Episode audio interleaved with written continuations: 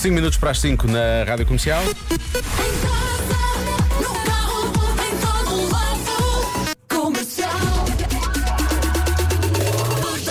E é assim, sem saber ler nem escrever, já estamos a meio da semana. Já se faz tarde de quarta-feira até às 8 com o Diogo Beja e já a seguir comprometido com a Camila Cabelho e o Ed Sheeran. Já se faz tarde com Joana Azevedo e Diogo Beja.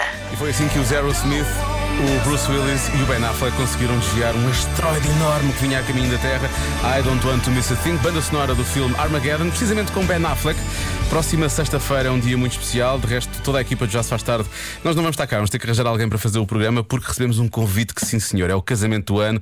Ben Affleck e Jennifer Lopez casaram no impulso em Las Vegas, foram, para lua de, foram de lua de mel para Paris e agora vão juntar amigos e família numa festa de três dias que começa já depois da manhã. E como é claro, mesmo sem convite, temos de temos de estar lá, não é? Eh, Nem que seja para estar só lá perto. Sexta-feira há um jantar especial. O que é que isso significa? Ninguém sabe. Uh, no sábado é a cerimónia, realmente, o casamento em si. E no domingo, os noivos vão despedir-se dos convidados com um piquenique. Hum, parece-me fraquito isto. Uh, o irmão Casey Affleck, o irmão de Ben Affleck, vai lá estar, Matt Damon também, Jimmy Kimmel são alguns dos convidados e, obviamente, uh, dos amigos uh, mais próximos de Ben Affleck. o casamento decorre precisamente na cidade de Riceboro, onde Ben Affleck tem uma propriedade de 87 hectares. Já Jennifer Lopez vai levar um vestido de noiva, que é um modelo Ralph Lauren, a estrear.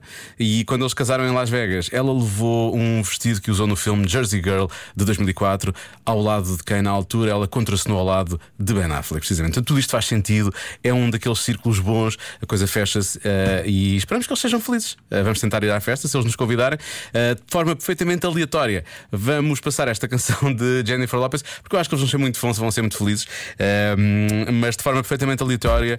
I ain't your mama. Ben. Porta-te bem, hein? Já se faz tarde na comercial. Let You Go é a música nova do Richie Campbell na rádio comercial.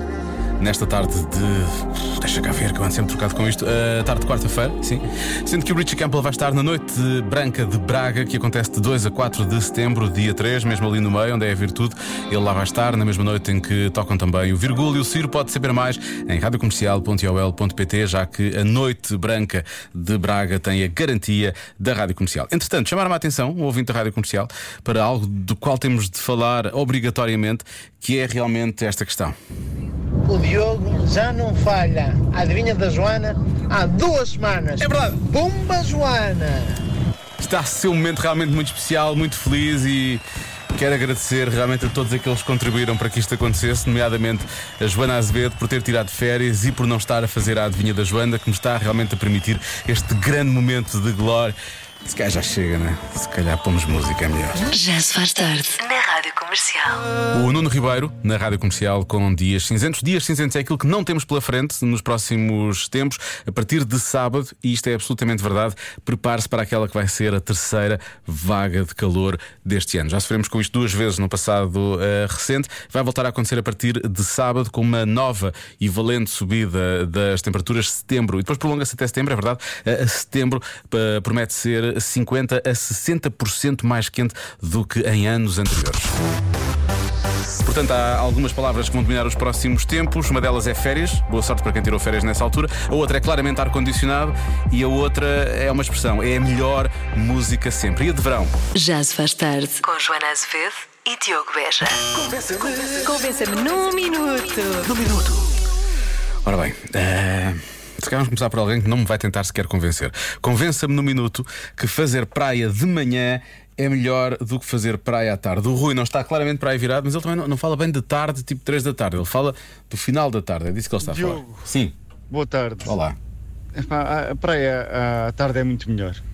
De manhã não vale a pena defender isso, que isso é impossível defender.